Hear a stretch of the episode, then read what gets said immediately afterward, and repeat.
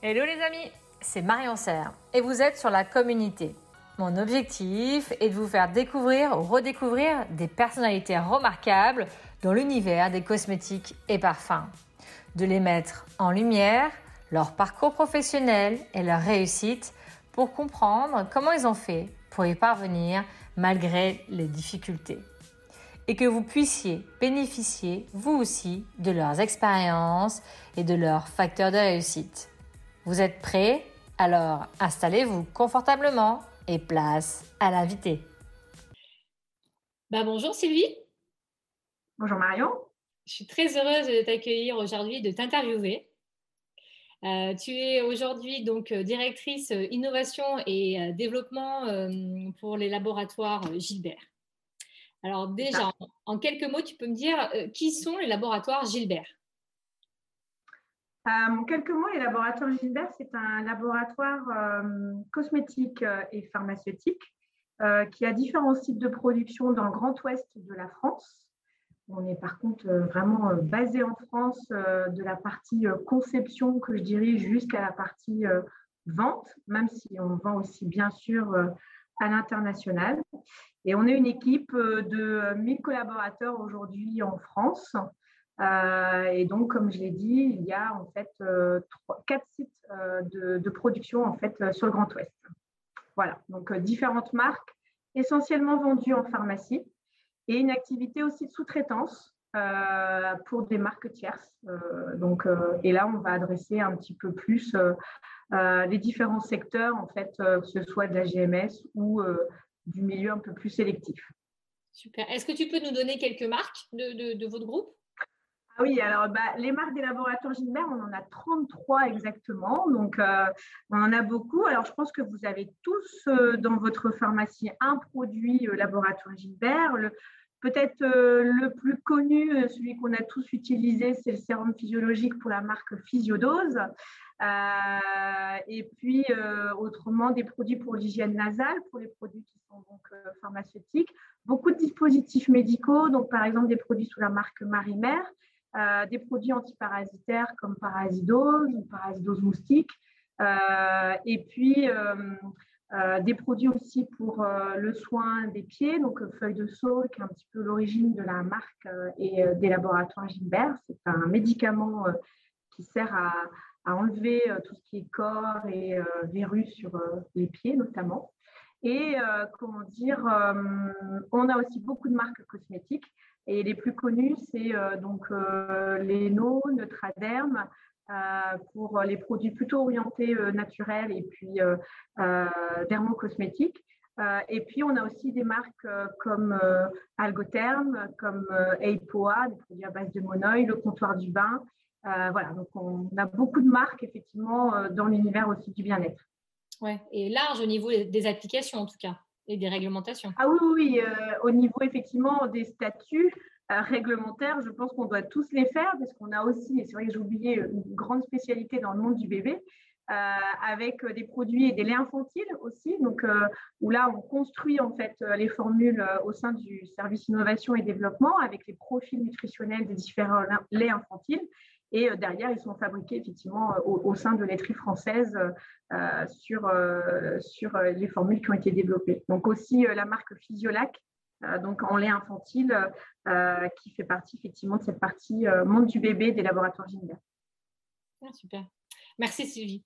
Donc du coup, pour ta biographie, tu as commencé avec une maîtrise en biologie marine. Et tu as ensuite complété cette formation avec un DESS, donc Master 2 de cosmétologie. Voilà. Que tu disais qui était fait à l'unité de pharmacie.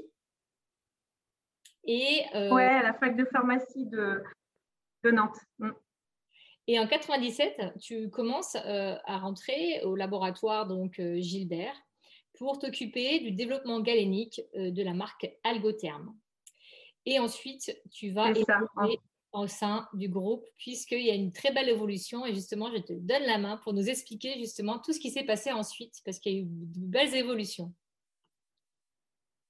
Oui, alors Effectivement, en fait, euh, quand je suis rentrée au laboratoire euh, Algotherm, c'est la société au centre de technologie qui avait été rachetée par, Laurent Batteur, le PDG des laboratoires Gilbert de l'époque, parce que c'est une histoire familiale, hein, les laboratoires Gilbert.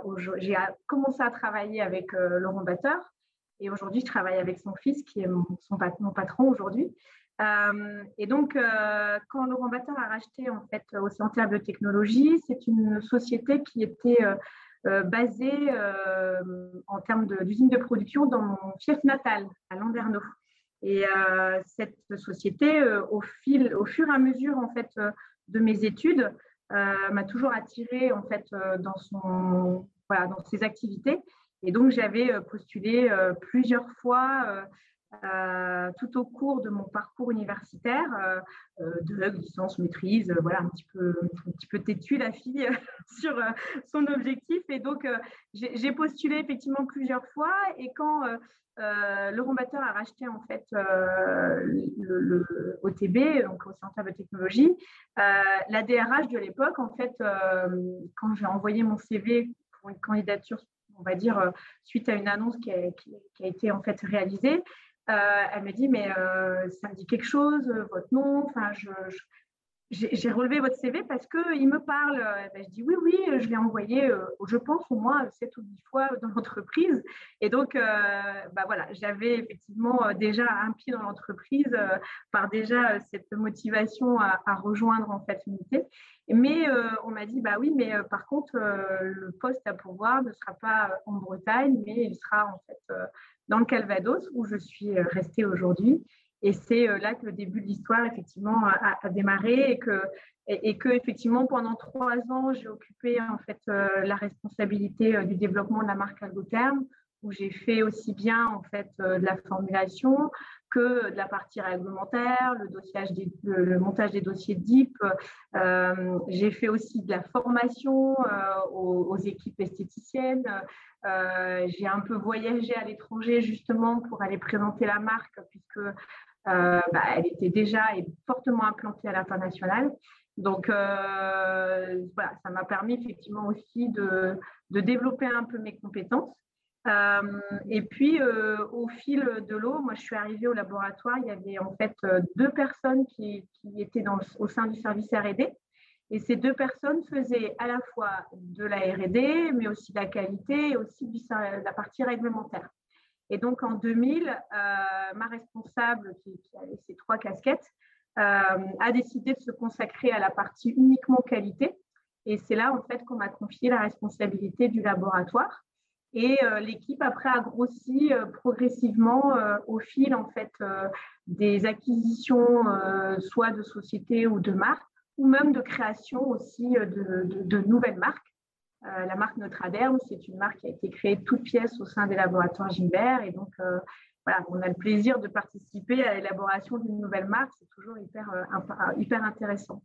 Et puis, le service a grossi. Moi, je me suis adjoint en fait les services de différents collaborateurs qui avaient des formations un peu différentes de moi parce que bah, étant biologiste, j'avais un peu de manque quand même en chimie. Euh, euh, voilà, je suis arrivée sur le tard, moi, sur la partie formulation. Euh, je suis arrivée vraiment par l'ingrédient, l'algue, on va dire. Et donc, bah, j'avais besoin effectivement d'avoir des gens à côté de moi qui soient un peu plus chimistes. Donc, en fait, j'ai recruté deux chimistes qui ont rejoint l'équipe.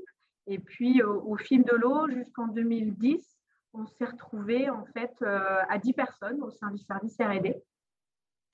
Et en 2010, il y a eu un tournant où on avait beaucoup évolué dans le monde cosmétique et dans les marques cosmétiques en termes de développement. On avait aussi créé et augmenté euh, l'offre euh, pour la partie façonnage.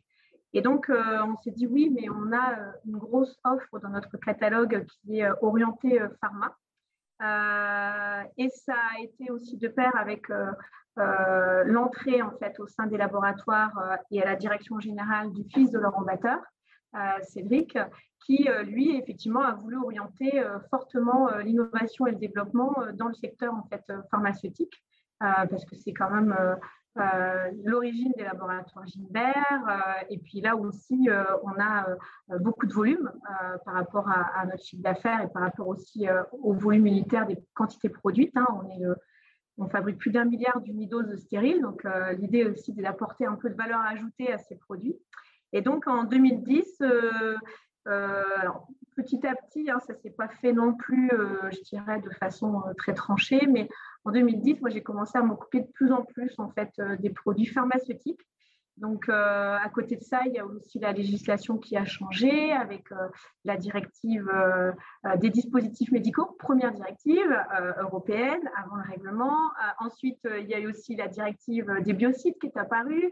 Enfin bref, j'ai eu le même produit, la même formule, par exemple, qui a, qui a été dans trois statuts différents. Elle a commencé cosmétique, après c'est devenu un DM, et puis après, un médicament. Enfin, voilà, donc j'ai commencé vraiment à, orienter effectivement euh, le développement des produits dans le secteur euh, plutôt pharma euh, voilà, après les années 2010. C'était vraiment une, volonté de la direction d'aller dans cet univers-là. Et donc, voilà, jusqu'en 2020, l'année dernière, j'ai eu un changement aussi dans ma carrière. J'ai voilà, plutôt orienté mon parcours vers la partie pharma, cosmétique, et puis euh, la partie innovation aussi qui est apparue, euh, effectivement, bah, comme je l'ai dit, avec l'arrivée de, de, Cédric aussi à la direction, euh, l'envie en fait de faire des choses un peu différentes, de faire aussi des laboratoires Gilbert, un laboratoire qui innove, parce qu'on avait plutôt dans la démarche jusqu'à présent d'être plutôt alors, un peu des suiveurs, c'est-à-dire que voilà, on prenait exemple sur des produits qu'il pouvait y avoir sur le marché, etc. Et, on voit qu'il fallait euh, euh, se différencier pour arriver en fait de la valeur ajoutée à nos produits. Et donc j'ai commencé à travailler sur des projets d'innovation. Et donc depuis l'année dernière, je suis euh, donc directrice innovation et développement et j'ai pris en charge non seulement la partie donc R&D, mais aussi euh, la partie euh, innovation au sein des laboratoires Gilbert, et puis toute la partie méthode process, parce qu'on a établi un process qui va de l'innovation euh, du produit, en passant par le développement jusqu'à la mise sur le marché. Et puis, on a procéduré tout ça, parce qu'on a quand même un socle pharmaceutique, un manuel qualité, des inspections, etc. Et donc, euh, bah, du coup, on a processé euh, cette partie-là, en fait, innovation et développement. Et donc, j'ai aussi euh, sous ma responsabilité aujourd'hui la partie méthode process qui est liée à la conception, en fait, des nouveaux produits. Donc, le packaging, la faisabilité industrielle, etc. C'est une belle casquette. Donc, une équipe. Voilà. C'est ça. Donc, je couvre tout le spectre de la conception et aujourd'hui, donc, bah, 28 personnes au sein du service innovation et développement. Voilà. Ah bah, c'est super. Et du coup, au niveau euh, justement process, euh, production, est-ce que tu, tu mm ça aussi? Ah oui, alors il y a, bah, ça c'est un peu un vrai, euh, quelque chose d'un peu différent dans d'autres laboratoires. Il y a des services de transport industriel où en fait on, on vient passer un peu flambeau à un moment donné en fait aux équipes industrielles. nous, et ça c'est presque un, choix effectivement de ma part, mais vraiment concerté aussi avec les équipes, c'est que euh, bah, comme effectivement j'ai grandi avec l'entreprise, j'ai grandi aussi avec la construction de nouveaux bâtiments. Donc euh, j'ai vécu euh, en 2000 d'abord l'installation de, des premières ZAC, en fait, des zones d'atmosphère contrôlée en fait au sein des laboratoires, et puis après du centre d'expédition, et puis après une nouvelle usine qui est apparue en, comment dire en 2006, puis après une autre en, 2015 et après une autre en, une en 2010 puis après en 2015. Donc, bref, toutes ces constructions d'usines, en fait, finalement, j'y ai participé avec mon équipe dans la définition des besoins, etc. Et pour ça, il faut bien connaître effectivement euh, les moyens mis en œuvre pour faire la transposition industrielle. Et donc, euh, nous, dès le départ, quand on développe un produit, on pense tout de suite euh, à industrialisation, mais c'est parce que les laboratoires Gilbert est une entreprise qui maîtrise toute la chaîne de valeur. Un peu atypique dans le milieu, c'est que on délègue peu en fait euh, à d'autres ou à des prestataires en fait euh, certaines parties. Euh, donc on a développé ce savoir-faire et donc effectivement le service innovation et développement on accompagne le produit en fait euh, jusqu'à la première production industrielle et puis on peut aussi euh, amener être à faire du SAV hein, comme sur plein d'autres choses. Pas ça tous les jours, hein, je veux dire tous les formulateurs sont confrontés à ça. Hein, voilà, appelle ça le, SAV, c'est ça, c'est le SAV. Donc, et j'ai pas souhaité au sein du, service innovation et développement faire un pôle transposition. parce que j'aurais pu aussi. C'est chaque personne, chaque collaborateur qui a travaillé sur son projet qui l'amène sur la ligne. Parce que je trouve ça hyper valorisant, en fait, vraiment, de passer de l'échelle petit bécher de 200 millilitres en fait au laboratoire et d'aller passer sur des cubes de 20 tonnes. Euh, le changement d'échelle, ça fait partie aussi de la compétence et, euh, de l'acquisition professionnelle. Donc, euh, du coup, je n'ai pas un service transposition industrielle, c'est chaque personne qui gère son projet qui l'accompagne sur sa ligne après. Ouais, je trouve ça super intéressant justement parce que de partir de la conception vraiment de, de, de, de rien, donc de, des matières premières, à faire la formulation jusqu'à aller jusqu'à la production, je trouve que c'est mhm. une vraie, euh, euh, un vrai, la, globalité d'un développement produit. Et je trouve que c'est vraiment intéressant euh, quand tu développes des produits, en effet, de voir tout ce qui se passe, puisque même dès le début, tu vas te poser la question en disant Ah, mais il faut que je produise tant de tonnes, comment on va faire? Voilà, et donc, euh, voilà, donc euh, on a certains matériels qu'on a un peu prescrits, par exemple au laboratoire euh, RD, hein, parce qu'effectivement, quand on peut agiter très très vite au laboratoire, on se rend compte que sur une cuve qui fait 20 tonnes, ben, on a l'inertie, on ne peut pas agiter aussi vite que ce que l'on souhaite, etc. Donc, il faut vraiment avoir effectivement tout de suite en tête euh, sa robustesse en termes de formule pour euh, se dire euh, voilà comment je vais faire pour introduire mes matières. C'est vrai que nous, quand on verse un produit, quand voilà, simplement à la main dans un bécher, et quand derrière on voit en fait le préparateur qui doit soulever, je sais pas, 40 sacs de 10 kilos, on se dit bah non, on va essayer de faciliter le travail et puis de faire que le produit puisse être aspiré. Donc même dans le choix d'ingrédients, en fait, on va sélectionner la forme. Euh, de notre ingrédient euh, quand il existe différentes formes, justement pour euh, gérer ce processus de, transposition industrielle, d'aspiration, enfin de mise en œuvre. Et aussi pour gagner en ergonomie au niveau du, des, personnes qui vont fabriquer le produit par la suite. Donc on essaie aussi de réfléchir à ça. c'est super intéressant. Je trouve que c'est très pertinent d'avoir cette, cette, cet ensemble, cette, cette globalité en tout cas. Voilà. Justement, Sylvie, donc du coup, euh, bah, j'aimerais savoir que tu, tu, nous expliques en fait comment tu as fait pour bah, se réussir ce beau parcours, hein, parce que c'est vraiment chouette de pouvoir évoluer euh, euh, en interne une société qui grandit et de, de grandir aussi à l'intérieur. Mmh comment tu t'es construite professionnellement et la personne que tu es devenue aujourd'hui à travers six questions. Ok? Alors, quand tu as commencé, quels étaient tes objectifs visés? Euh, je ne sais pas si réellement j'avais euh, des objectifs. Euh, c'est quelque chose que tu réfléchis a posteriori, en fait. C'est vrai que tes questions, elles font réfléchir parce que tu te lances dans le monde du travail. Et puis, bon, il y a 25 ans, j'avais cette chance d'arriver avec un diplôme en poche qui n'était pas, en fait, il n'y avait pas autant d'écoles qu'il y a aujourd'hui, etc. Donc, c'était quand même déjà un petit peu différenciant. Donc, j'ai pas eu trop de problèmes à trouver un travail. Hein, euh, voilà, ça s'est passé assez facilement. Beaucoup de chance quand même aussi parce que euh, voilà, au moment où je finissais mes études, euh, on va dire le poste presque m'attendait. Quoi. je ne sais pas si le rembatteur m'a attendu pour racheter l'entreprise ou pas, mais en tout cas, effectivement, c'était beaucoup de chance. Mais en tout cas, mon objectif à moi, c'était de, au tout début de, de, faire quelque chose déjà qui me plaisait. Je n'avais pas je ne me, suis, je me suis pas imaginée euh, euh, toute petite euh, au collège, au lycée, je dirais, à faire du développement de produits cosmétiques ou de santé.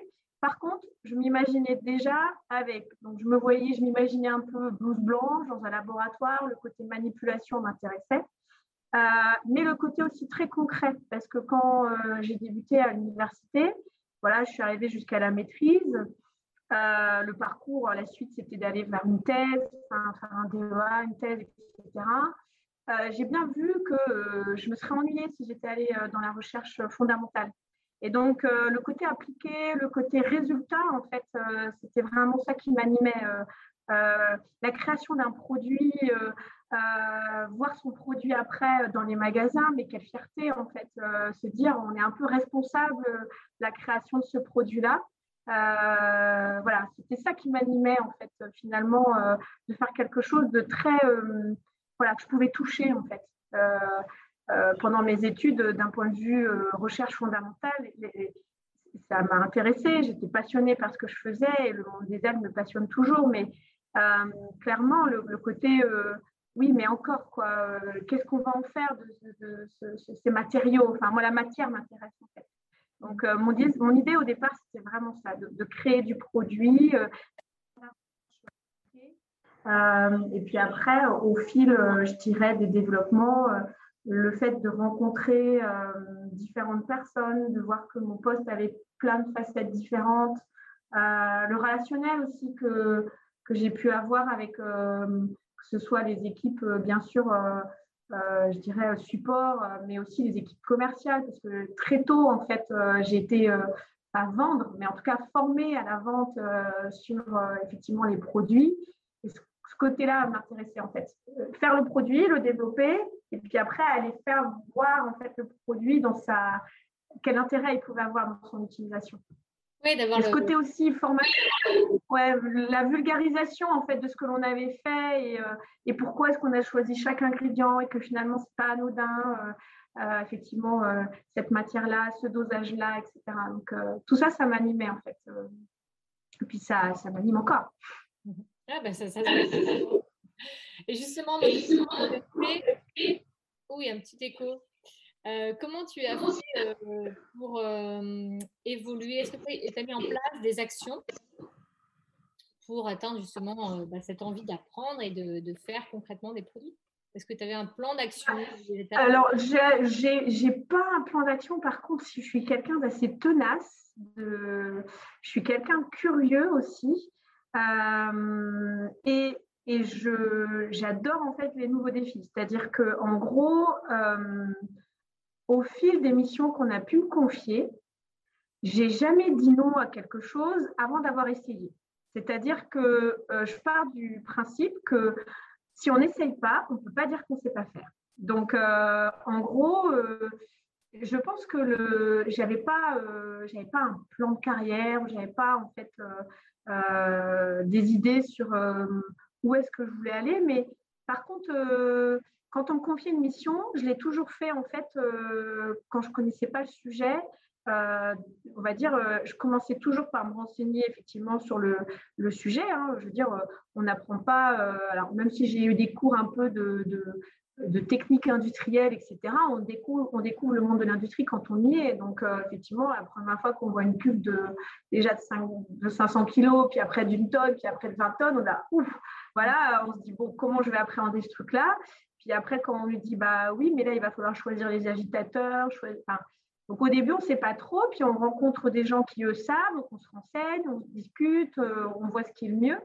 Et c'est ça que j'aime, en fait, euh, dans, dans les missions qu'on m'a confiées. C'est ça qui m'a permis, je pense, aussi d'évoluer. C'est euh, finalement de ne pas dire non, en fait, de but en blanc, de, de ne pas dire non, ce n'est pas dans mon scope d'activité. Euh, et par ça, en fait, euh, moi, le laboratoire et euh, les différents dirigeants qui sont succédés, effectivement, m'ont fait confiance parce que justement, voilà, j'étais toujours en fait un peu volontaire pour arriver effectivement à, aboutir sur différentes missions. Par contre, au fil de l'eau, j'ai vu ce qui me plaisait, ce qui me plaisait moins, on va dire. Donc, moi, j'ai aussi besoin beaucoup de réactivité. J'aime bien que les décisions soient prises vite. Euh, j'aime pas qu'on ça stagne, qu'on discute trois heures et puis qu'au final, on sort d'une réunion sans aucune décision. Euh, voilà, donc euh, très vite, j'ai un peu laissé tomber la partie aussi réglementaire parce que je le faisais au début, puis je me suis rendu compte que monter du dossier pour monter du dossier, ce n'était pas ce qui m'intéressait le plus. Donc, et j'ai eu la chance d'être dans une entreprise où euh, on valorise en fait euh, euh, bah, ce qu'on aime faire et là où aussi on est bon pour le faire. et donc c'est au fil en fait de ces discussions et au fil de ces missions qu'on m'a confiées que mon parcours a pu évoluer au sein de la société. Ah, c'est intéressant. Et justement, dans quel état d'esprit étais-tu quand on te donnait ces missions? Donc tu disais déjà que tu n'avais pas d'a priori, mmh. tu es volontaire, mais est-ce qu'il y avait tu avais un état d'esprit euh, particulier pour réaliser ces missions? Euh, je sais, enfin un état d'esprit. Après, c'est mon caractère qui est comme ça aussi. C'est que du coup, euh, comme je suis assez curieuse, effectivement, je, je, mais curieuse, mais en même temps, j'ai un côté, ce qui m'a été inculqué à l'université, et puis même avant aussi, mais surtout à l'université, c'est ce, ce côté matériel, méthode, réflexion, analyse, discussion. Enfin, j'ai toujours en fait relevé toutes les missions qui m'ont été confiées avec une démarche quand même scientifique. Et donc, euh, ça me permet justement d'y aller euh, plutôt step by step. Euh, je ne me dis pas forcément, il faut que j'arrive là. Je me dis, bon, le, défi à relever, c'est ça. maintenant, qu'est-ce qu'il faut que je fasse pour arriver à cet état et comment je peux avancer Et c'est toujours en fait un pas après l'autre. J'essaye pas forcément de voir les choses dans la globalité. Alors si, on a quand même des objectifs, mais en tout cas, je ne me fixe pas euh, des choses un peu trop larges euh, parce qu'autrement, euh, c'est un peu compliqué en fait. On, a l'impression de ne pas avoir le bout, on ne sait plus pas comment on va commencer les choses, etc. Donc, toujours en fait un état d'esprit assez scientifique dans effectivement c'est quoi, je dirais, les tenants, les aboutissants, qu'est-ce que je ne connais pas pour pouvoir définir bien justement l'état de l'art, etc. Est-ce qu'il me manque des éléments? Donc, je suis aussi dans une société avec des plans de formation qui sont établis et donc au fur et à mesure de mon évolution, j'étais accompagnée d'un point de vue formation, c'est-à-dire que euh, on n'apprend pas euh, à l'université euh, tout ce qui était les, stratégies de propriété intellectuelle. Donc, été formée sur la propriété intellectuelle. On n'apprend pas la réglementation pharmaceutique, donc j'ai été formée. Et donc, à chaque fois, quand, quand on démarche en fait comme ça euh, on, entreprend une démarche, on dit qu'est-ce qui nous manque pour faire euh, justement l'état de l'art, etc. Comment est-ce que je peux évoluer? On met en face les éléments qui vont bien, bah, ça se déroule tout seul en fait. Donc euh, voilà, on travaille en confiance et ça se passe relativement bien généralement. c'est bien, c'est la méthode des petits pas pour pas se mettre la pression. C'est ça. On dit un step by step, euh, on va relativiser et découper l'objectif euh, en petits, euh, petits pas, en petites étapes. Voilà. Mais alors après, je dis pas que ça arrive. Alors ça, cette démarche-là, et on peut bien l'expliquer quand on arrive aussi à une certaine maturité. Hein. C'est vrai que il y a 20 ans en arrière, des fois, euh, ça m'est arrivé, euh, je me rappelle toujours un jour, mon, patron m'avait posé un gros classeur avec toutes les formules que je devais revoir. J'en avais 80 d'un coup. J'ai bon, voilà, tu arrives là, tu te dis, bon, par où je vais commencer, comment je vais faire. Mais bon, après, voilà, tu te dis, bon, je vais faire comme ça. Tu mets en place un plan, tu essayes de t'y tenir, tu définis, tu discutes aussi avec les personnes qui sont en face de toi et puis qui peuvent te conseiller, t'orienter. Euh, te rassurer, parce que c'est ça aussi, c'est euh, euh, se dire, bon, est-ce que je pars bien sur la bonne voie euh, Et voilà, donc je dis pas qu'il y a des moments où j'ai pas, je, oh là j'ai trop de choses, voilà, mais le, la maturité aussi t'aide à prendre du recul sur tout ça, en fait. Mmh. Ouais, c'est super intéressant. Merci pour ce partage. Et justement, alors quand tu as démarré ta carrière, est-ce que tu avais des certitudes au fond de toi? Est-ce que tu avais, tu disais, je suis sûre de quoi es-tu sûre? Bah, En fait, j'avais euh, surtout. Alors, j'étais. Sûre déjà de. Je suis partie en biologie parce que moi, le vivant m'a toujours intéressée. Alors, quel qu'il soit. Je veux dire, euh, du plus petit, euh, de la plus petite cellule, en passant par le ver de terre ou le ver de mer, mais jusqu'aussi aux gros animaux et puis les végétaux. Enfin, je veux dire, voilà, ça m'intéressait cette matière. Moi, je suis vraiment arrivée à la formulation par l'ingrédient. Je ne suis pas arrivée à la formulation par euh, l'envie de mélanger, euh, l'envie de création, etc. Moi, c'était vraiment euh, ce qu'on avait sous la main qui pouvait nous permettre de faire des produits et comment on pouvait en fait justement développer des nouveaux produits avec ça. Donc, je pense que hum, la naturalité, le, le, si je suis arrivée au laboratoire Gilbert, et notamment au départ sur la marque Algotherm, mais après les autres marques que l'on a développées, toujours avec un fondement un peu naturel, avec un socle vraiment sur l'ingrédient, euh, c'est parce qu'effectivement, euh, clairement, l'ingrédient, le principe actif naturel m'intéresse. Donc euh, ça, c'était vraiment quelque chose qui m'animait. Et le respect aussi de ce milieu naturel m'intéressait. Parce que bah, justement, étant d'origine bretonne, ayant un peu un pied dans, l'eau, en fait, depuis ma petite enfance, clairement, en fait, ce respect de ce milieu-là m'intéressait. et j'ai trouvé un écho, en fait, très rapidement, en fait, auprès de, auprès de la direction ici au laboratoire Gilbert, où quand je disais attention, je suis arrivée, il y avait au sein de la marque Algotherm quelques extraits de, de plantes de bord de mer qui étaient utilisés, qui étaient protégés. Et là, je leur ai dit, bah, écoutez, ces espèces, elles sont protégées. Donc, euh, moi, je ne cautionne pas en fait euh, l'usage de ces plantes-là. Donc, euh, OK, on les enlève, on change et on met autre chose. Tu vois, il y a toujours eu cette, cette écoute sur les risques en fait que l'on pouvait avoir et rencontrer, que ce soit environnementaux ou même d'un point de vue sécurité. Et à chaque fois, en fait, le, le, risque que j'énonçais, on n'a jamais été en fait contre.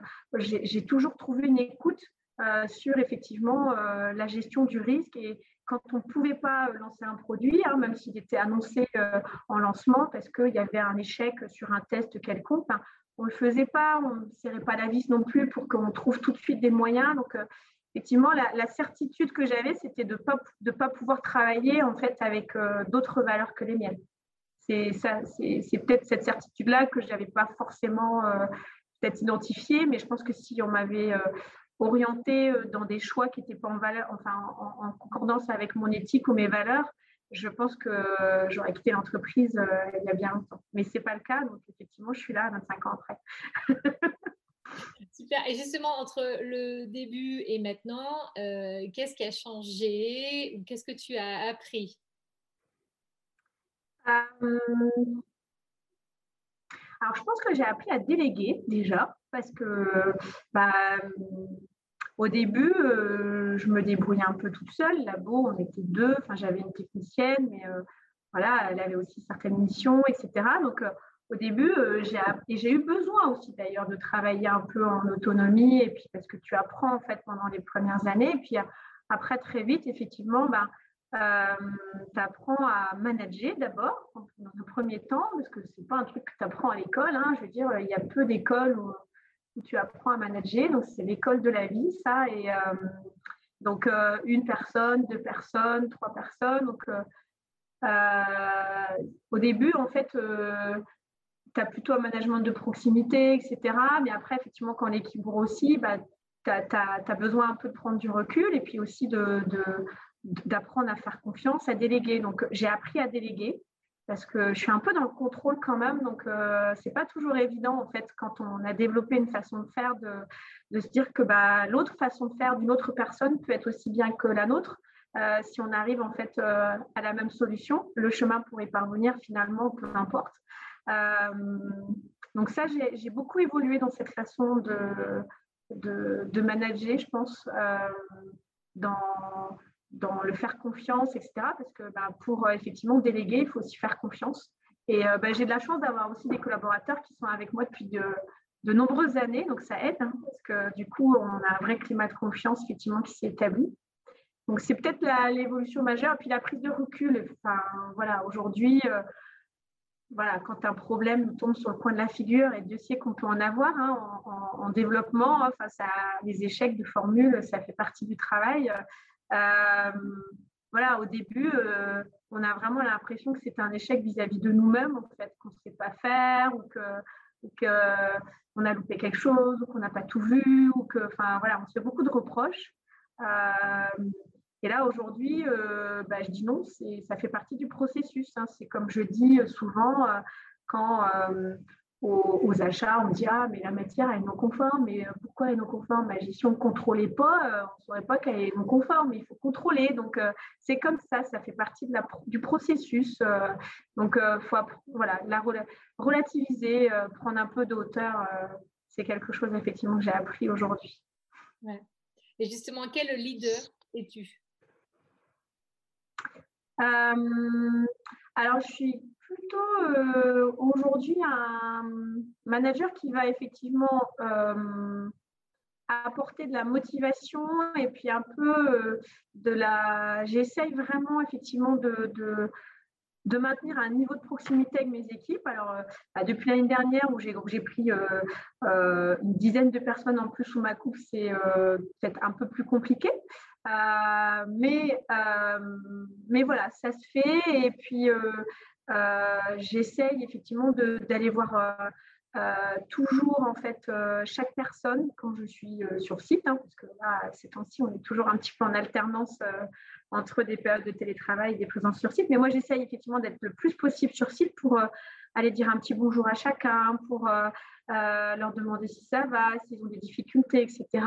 Et puis pour essayer de dénouer des situations en fait, pour pas que ça s'enlise, pour que ça puisse avancer. Donc et puis, euh, j'essaye aussi de recréer des moments euh, au sein de l'équipe euh, partagés, parce que comme j'ai plein de métiers différents, l'idée, c'est que l'expérience de tout le monde peut importer et, à l'équipe. Et du coup, aussi, d'un point de vue innovation, essayer de, créer des séances où chacun, en fait, apporte ses idées.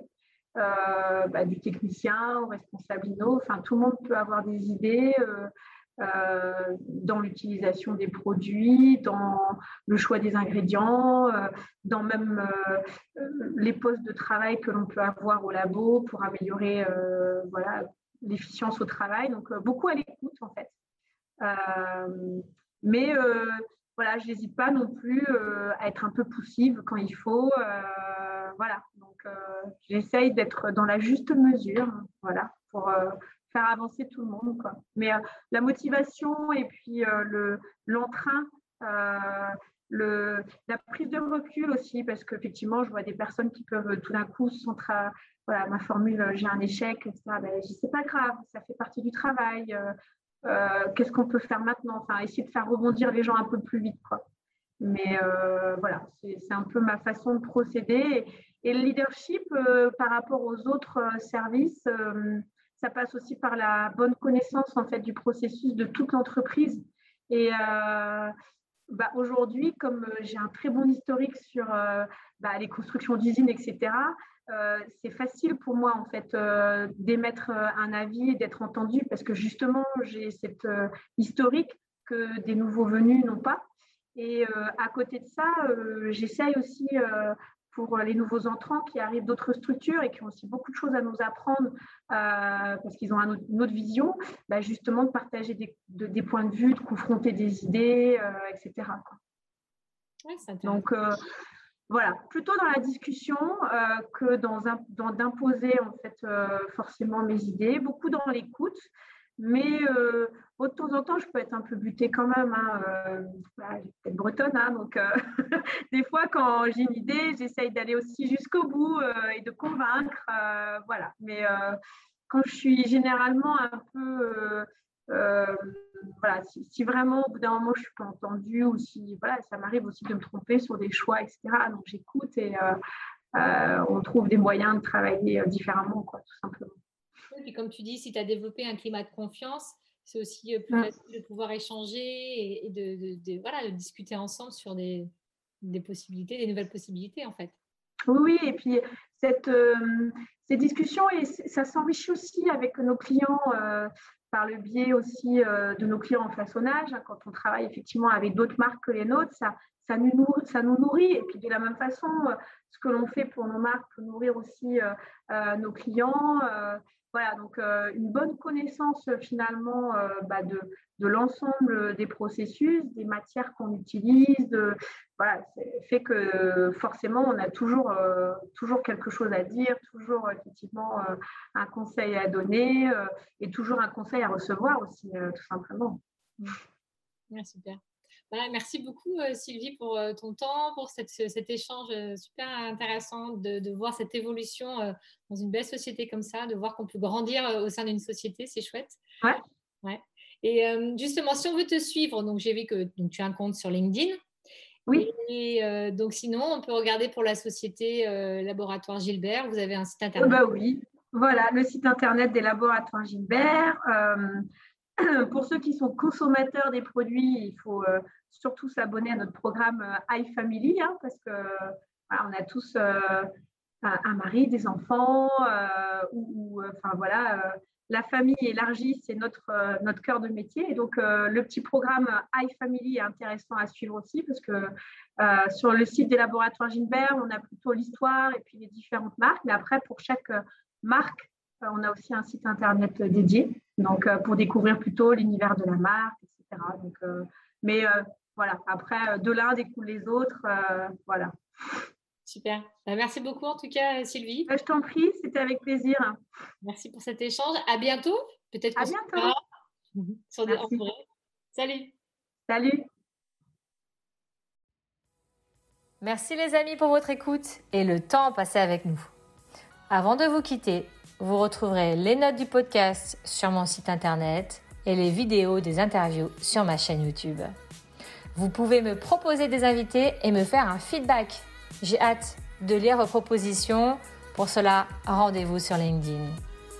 Et si ce contenu vous a plu, est-ce que je peux compter sur vous pour l'évaluer avec 5 étoiles sur votre plateforme de podcast préférée ou de mettre un avis, d'en parler autour de vous, de le partager pour faire découvrir à d'autres ces personnalités remarquables et pour m'encourager aussi à continuer l'aventure de la communauté. Merci à vous et à très vite.